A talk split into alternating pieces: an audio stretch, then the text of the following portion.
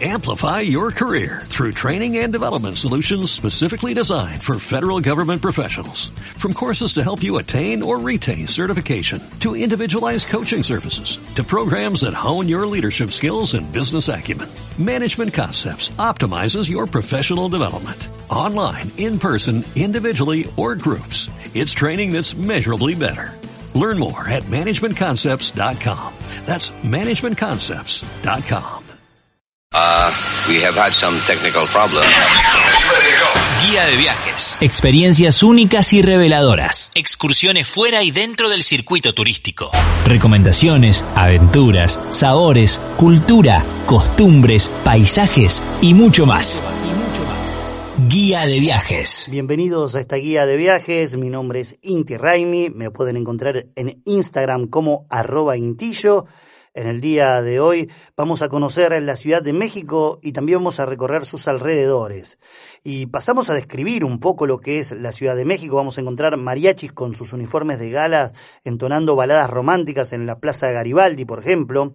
Vamos a encontrar vanguardistas galerías de arte, vamos a encontrar mucha danza, música, teatro, animados café, pero también más de 3 millones de coches congestionando cada vía que hacen que nunca se llegue puntual a ningún lado. En la Ciudad de México es muy, muy difícil llegar puntual. El tráfico es un caos, mucho, mucho tráfico, mucha gente manejando. Bueno, como decía recién, ¿no? 3 millones de coches que son los que congestionan las vías de la ciudad. Eh, bueno, esta ciudad en donde la furiosa mezcla de historia y modernidad chocan, ¿no? En cada imagen. Eh, un buen lugar para empezar a explorar la capital mexicana es el Zócalo, la plaza central que tiene cuatro hectáreas que ha sido construida sobre las ruinas de Tenochtitlán, la catedral metropolitana que sustituyó a la iglesia original que mandó construir el conquistador Hernán Cortés, fue inaugurada en 1813. Esta catedral fue construida sobre el Templo Mayor o Gran Pirámide de Tenochtitlán, que era el escenario de ceremonias de coronación y consagración, así como también un espacio de sacrificios. Hay un sector que fue reconstruido, que permite apreciar la dimensión de lo que era este sitio. Sin embargo, el mejor lugar para entender la vida antes de la conquista es el museo, que guarda algunas piezas que fueron encontradas en estas ruinas. Lindera a la plaza del Zócalo eh, también se encuentra el Palacio Nacional que desplazó al suntuoso castillo del emperador azteca Moctezuma. Y vamos a ir a algunos sitios eh, muy emblemáticos de la Ciudad de México. Por ejemplo, vamos a ir a la Catedral de la Virgen de Guadalupe, que está justo en el mismo lugar donde en 1531 se le apareció al indígena de nombre Juan Diego, al pie del cerro de Tepeyac. Eh, la Virgen de Guadalupe, ¿no? Ahí se le apareció, se ubica la basílica en este sitio, em, hay unos 15 millones de peregrinos que acuden anualmente a visitarla y mm, había, inicialmente era una, una, una, iglesia pequeña, en la actualidad es una iglesia enorme, ¿no? Es una iglesia enorme, eh, bastante moderna y eh, con forma circular, es decir, que eh, permite apreciar, digamos, las oraciones y eh, las misas que hacen ahí los curas desde cualquier sitio, también las imágenes de la Virgen desde cualquier lugar. Es ahí en el Cerro Tepeyac hay como varias basílicas más, hay un convento, es como todo un, un sitio religioso. ¿eh? Si sos religioso, si sos católico, me parece que acá vas a encontrar eh, muchas cosas que van a ser de tu interés. Vamos desde la Virgen de Guadalupe, desde la Basílica, nos vamos a ir hacia el bosque de Chapultepec, Chapultepec, así se dice, que es la reserva eh, de agua de los aztecas, fue la reserva de agua de los aztecas, que albergó también algunos cotos de caza en, en épocas en donde, bueno, ellos estaban afincados en este, en este lugar. Allí se encuentra el castillo de Chapultepec. Chapultepec significa eh, saltamontes, ¿no? Grillos para nosotros, es de origen nahuatl esta palabra.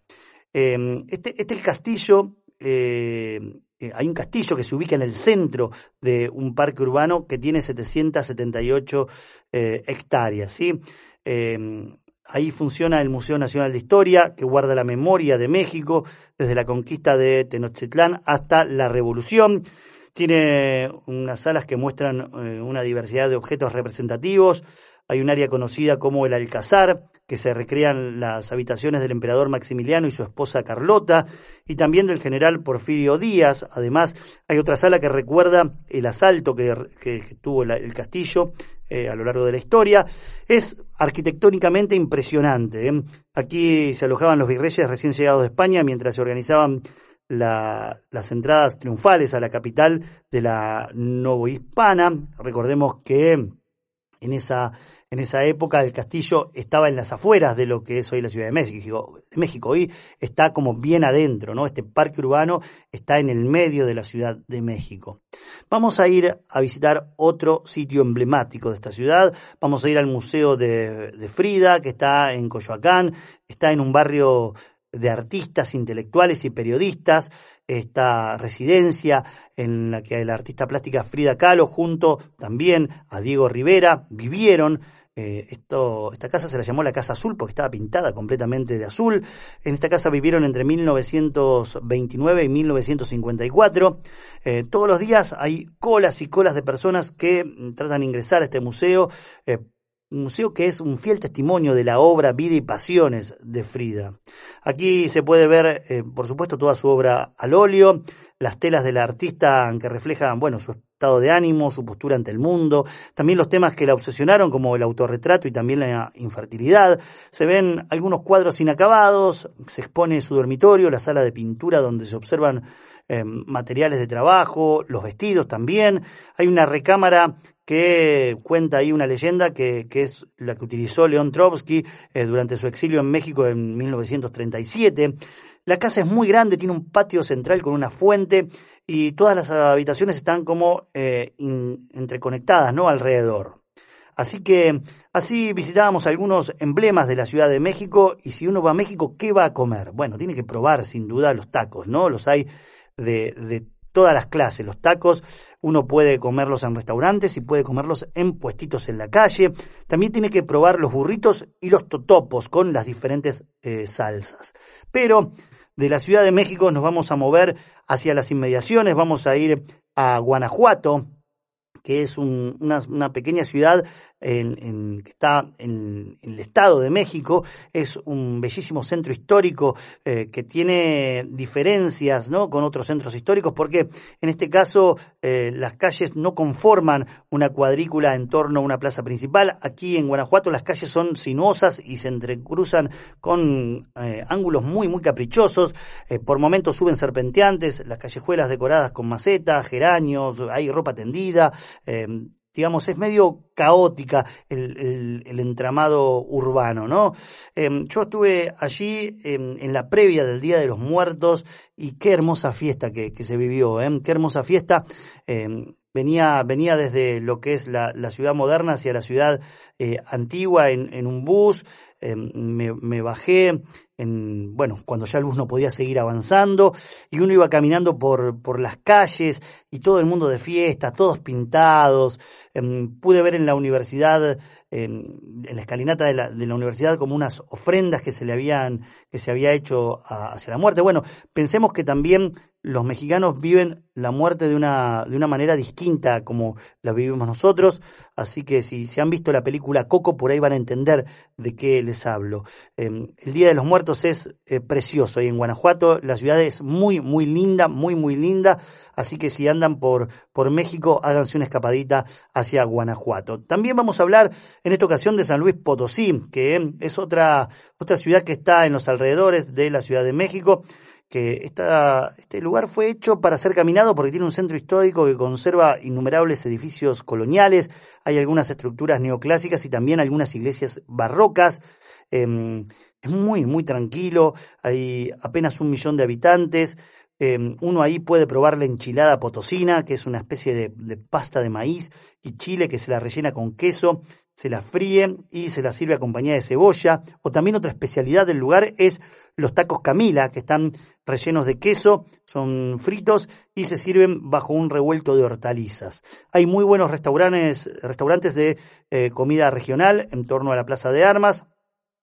Em, para hacer un recorrido así de los lugares más importantes ¿no? que tiene eh, San Luis Potosí, por lo menos en su parte central, uno tiene que arrancar en la Plaza de Armas, de ahí ir a la capilla Loreto, que data del siglo XVI, em, después a la Universidad autonómica, después, eh, bueno, la, universidad está ubicada en un antiguo centro jesuita, ¿no?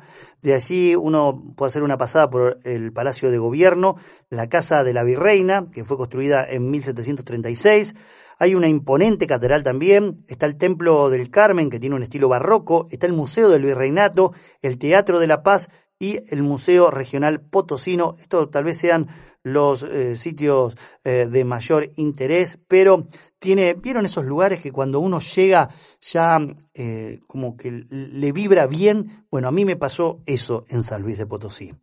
Vamos a ir ahora a otra ciudad que está en las cercanías de, mm, de lo que es el Distrito Federal. en este caso se llama Teotihuacán, que me acuerdo que cuando llegamos ahí a Teotihuacán, nos dejó el micro Em, era, era precioso porque había como unos, unos cardones eh, ahí, estos cactus grandotes, y em, una de las actividades que se hace en este lugar es viajar en, en globo aerostático. Y había un montón de globos coloridos que iban como despegando, ¿eh? así que era hermoso. Y de fondo como unas pirámides. Bueno, esto es al noroeste de la Ciudad de México y se yerguen estas ruinas que ha sido este lugar una gran metrópoli contemporánea a la Roma imperial. Entre los años 200 y 500 tuvo eh, mucho apogeo, fue muy importante. Se desconoce a ciencia cierta el por qué fue abandonada. Se habla de que hubo epidemias, que hubo superpoblación, que algunas luchas internas, bueno, incendios también, revueltas populares. Eh, pero la verdad es que no, no se sabe bien qué es lo que pasó. Los habitantes de la urbe fueron grandes ingenieros y astrónomos y tuvieron un complejo sistema religioso. Se dice que fue habitada por 175 mil personas, que era un montón para esa época, ¿no? Piensen en, el, en los años 200 y 500, ¿eh? 175 mil personas en esos años era un montonazo.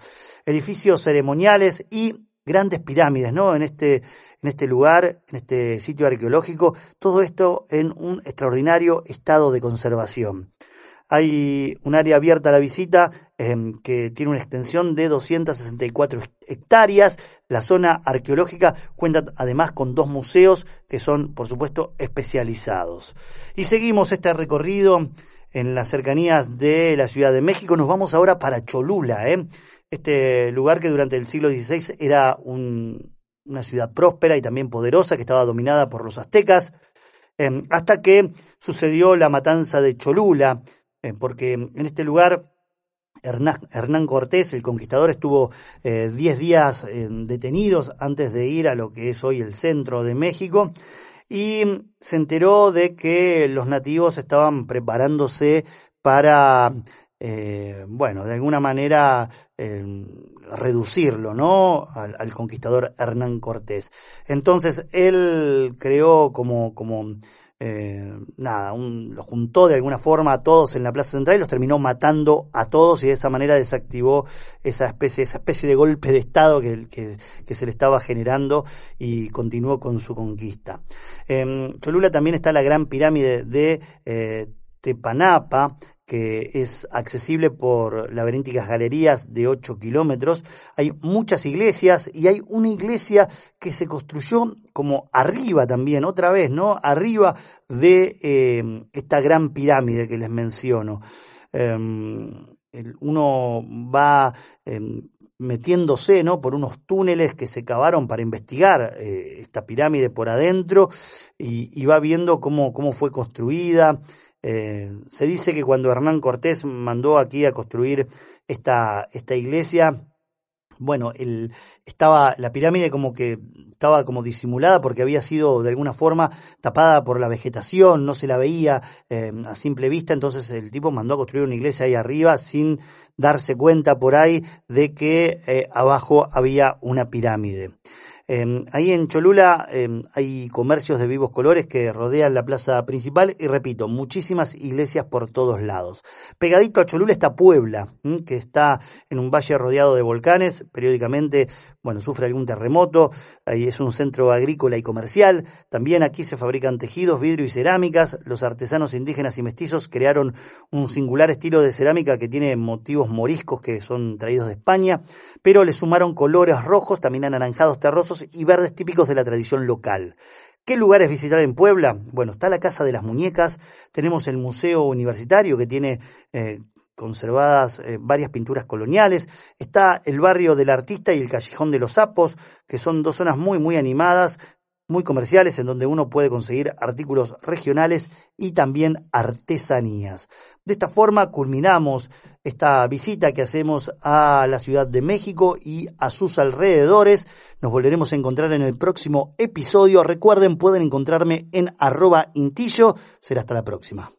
Amplify your career through training and development solutions specifically designed for federal government professionals. From courses to help you attain or retain certification, to individualized coaching services, to programs that hone your leadership skills and business acumen, Management Concepts optimizes your professional development. Online, in person, individually, or groups, it's training that's measurably better. Learn more at managementconcepts.com. That's managementconcepts.com.